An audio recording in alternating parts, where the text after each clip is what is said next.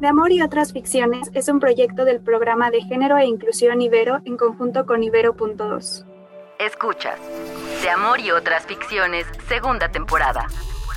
Un podcast de Ibero 2.cloud, canal digital de la estación de radio Ibero 90.9. Hola, hola, ¿cómo están? Les saluda Noemí. Yo soy Paola y este episodio se llama ¿Qué hacer con la violencia? Del miedo paralizante a la comunidad política. Y pues tenemos un invitado muy importante, no sé, Noemi, si lo quieras presentar. Claro que sí, va a ser un placer. Nos va a acompañar el maestro David Fernández Dávalos, sacerdote jesuita, defensor de los derechos humanos y ex rector de la Ibero. Muy queridísimo. Gracias por acompañarnos, rector. Muchísimas gracias, gracias de verdad por, por el placer de estar con ustedes. Muchas gracias. En esta ocasión, como bien dices, Pau, nos toca reflexionar sobre cómo nos ha afectado la violencia, pero también sobre cómo nosotros podemos afectar a la situación de violencia, cómo podemos transformarnos esto, ¿no? Y transformarnos también como subjetividades. Así que la pregunta en esta ocasión es por el hacer porque como lo hemos dicho en otros episodios, tenemos que concentrarnos ahí porque no hay esencias, no hay identidad ya determinadas, ese ser siempre está relacionado con el hacer. Eh, entonces aquí la situación de violencia en la que queremos concentrarnos es sobre nuestro presente en crisis, sobre cómo, cómo estamos relacionándonos a partir de sistemas económicos muy duros, como lo es el capitalismo tardío. También eh, políticamente presenciamos un encrudecimiento de la ultraderecha em, situaciones cada vez más precarizadas de los sectores poblacionales más marginalizados y bueno, pues nada, contra nuestros cuerpos vemos una serie de agresiones muy complejas, especialmente contra los cuerpos de las mujeres y contra los cuerpos de la comunidad LGBT. Eh, también vemos muchos problemas estructurales en cuanto a salud, educación. Hemos hablado también de la falta de políticas de cuidado y de toda esta ola de violencia que nos, se nos aparece diversificada en múltiples frentes, ¿no?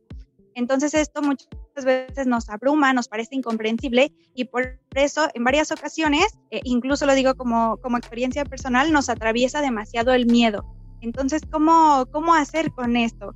Em, en este sentido, maestro David, para usted, ¿qué significa que nos construyamos como sujetos con toda la diversidad que tenemos en un medio donde la violencia está atravesando casi constitutivamente nuestras vidas? Bueno, te agradezco mucho, Noemí, la pregunta. Efectivamente, hoy de, de manera desafortunada las violencias están marcando nuestro tiempo de muy diversa manera. Tenemos violencias intrafamiliares contra los niños, por ejemplo de género contra las mujeres, mayoritariamente de carácter político, delincuencial, eh, represión, violaciones a los derechos humanos y entonces se empieza a naturalizar esto como componente de las relaciones humanas.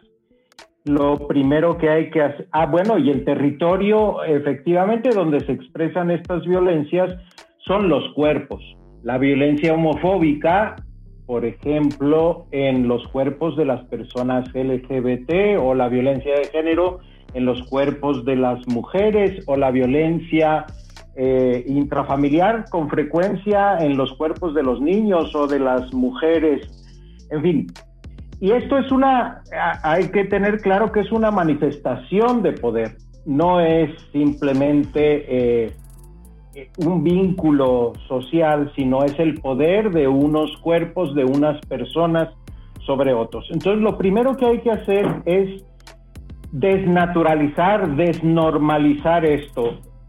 leí apenas un artículo que decía que en el 80% de las casas mexicanas se castiga de manera violenta a los, a los niños y que esto está naturalizado. ¿Cuántas veces hemos subido un meme con la chancla de la mamá, por ejemplo? Pues decir que esto no es normal, ¿verdad? Eso empieza a construirnos como sujetos autónomos. Pero también hay que decir que estas violencias con mucha frecuencia son fruto de un individualismo extremo al que nos ha conducido, como bien decías, el capitalismo tardío que algunos llaman neoliberalismo hay una, eh, es decir, todas las personas somos animales, tenemos una nota que es la agresividad y nos sirve para sobrevivir. la agresividad hace que defendamos las crías, que buscamos alimento, pero esa nota constitutiva, agresividad, cuando hay un contexto adverso, se convierte en violencia. Y entonces también hay que transformar los contextos, sería lo segundo. Y en tercer lugar, lo que ha hecho este exacerbado individualismo es romper los vínculos sociales. Y entonces una tercera cosa que hay que hacer es rehacer vínculos. Entonces, ¿qué significa como constituirnos en sujetos diversos en que esa nota agresividad primero se convierta en resistencia, que se convierta en creatividad, en rebeldía eh, profunda, en innovación social que genere vínculos, que se convierta en acciones afirmativas en contra de la desigualdad y afirmando la diferencia. Son múltiples cosas que tenemos que hacer, así como múltiples son los orígenes que generan esta violencia que estamos, o estas violencias que estamos viviendo. Sería lo que yo diría en una aproximación muy gruesa de entrada, pero eh, la tarea es urgente y hay mucho que hacer. Claro, y voy a retomar un momento justo lo que mencionó sobre, eh, por ejemplo, los memes de la chancla, ¿no? Me voy a ir muy atrás, pero creo que es impactante cómo tenemos tan normalizada la violencia. Y no porque tenga algo de malo reírse de nuestras propias desgracias. Por supuesto que eso está bien, ¿no? pero hasta qué punto nos estamos solamente riendo y haciendo un chiste inocente y hasta qué punto es pues ya una normalización que venimos jalando desde hace muchísimo tiempo.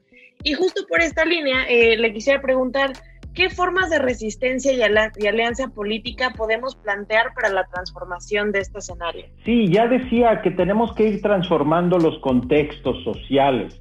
En la medida en que el contexto social sea desigual como ahora, eh, hay una desigualdad socioeconómica ah, terrible, en esa medida habrá un caldo de cultivo para las violencias.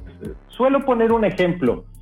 En los países nórdicos, en los Países Bajos, están cerrando las cárceles porque no hay delitos.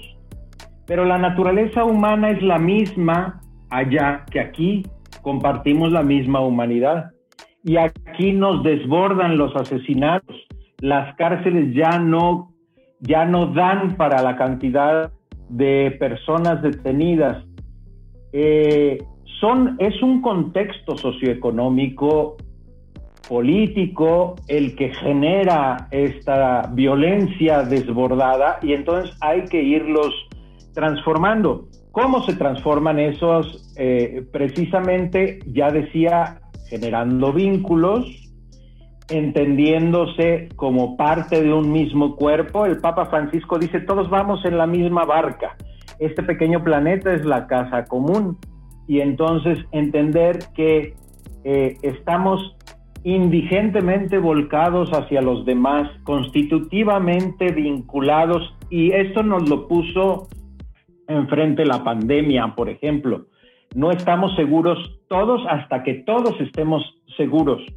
Eh, entonces, generar organización también eh, y que esa organización se exprese como lucha ciudadana, como resistencia, como creatividad, como proyecto compartido de sociedad, de convivencia, de cultivo de la naturaleza o de cuidado de la casa común.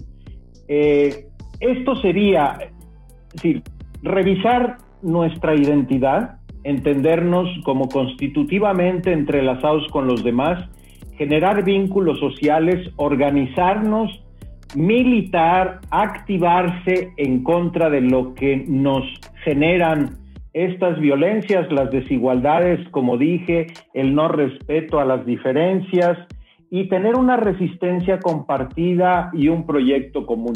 Por ahí me parece que es como podemos avanzar. Sí, también estamos muy, muy en esta línea, maestro. Em, especialmente con cómo podemos construir estas formas de relación que sean alternas, que no pasen necesariamente por la dominación en todas sus formas, porque como menciona el ejemplo de, de las cárceles, pues sí, están atiborradas, ya no, ya no podemos más, es algo realmente eh, preocupante y terrible cuando pensamos en todas las violaciones de derechos humanos que, que de ahí se siguen, ¿no? Y también en el sistema de impunidad, y bueno, o sea, todas las fallas de nuestro sistema. No, decía, efectivamente, y dices bien, es generar nuevo tipo de relaciones. Las relaciones asimétricas dentro de la familia generan violencia. Las relaciones de género también injustas cuando se bloquea, por ejemplo, en la esfera de los negocios a las mujeres, pero en las, las mujeres rurales cuando se les impide tener cargos de servicio, etcétera.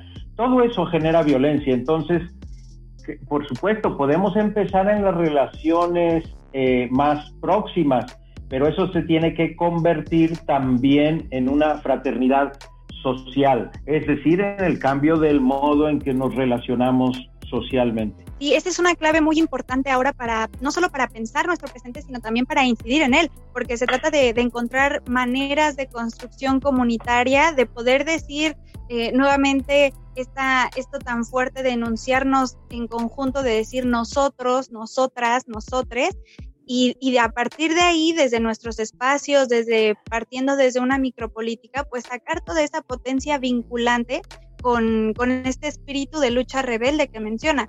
Y también me, quedó mucho eh, e invito a pensar, eh, a dar muchas vueltas a esto que mencionó sobre hacer fortaleza desde la vulnerabilidad, desde la exposición que tenemos ahí, porque eso es lo que, lo que nos permite comprendernos como seres y como círculos sociales totalmente interdependientes, ¿no? Que bueno, tenemos que romper con esos mitos, con esos arquetipos del sujeto completamente autónomo, completamente independiente, porque la realidad nos está mostrando hoy más que nunca con esta pandemia que no es así, que estamos conectados y conectadas incluso en contra de nuestra voluntad, porque es como un principio de nuestro ser, de nuestra ontología que nos está precediendo y que nos está llamando a fortalecer nuestras redes de cuidados, a intervenir en nuestro entorno y a hacer agrupaciones, a organizarnos colectivamente y construir juntos y juntas con nuestras diferencias, no a pesar de nuestras diferencias, sino con ellas mismas, encararlas y, y retomar esta potencia de decirle que sí a la vida,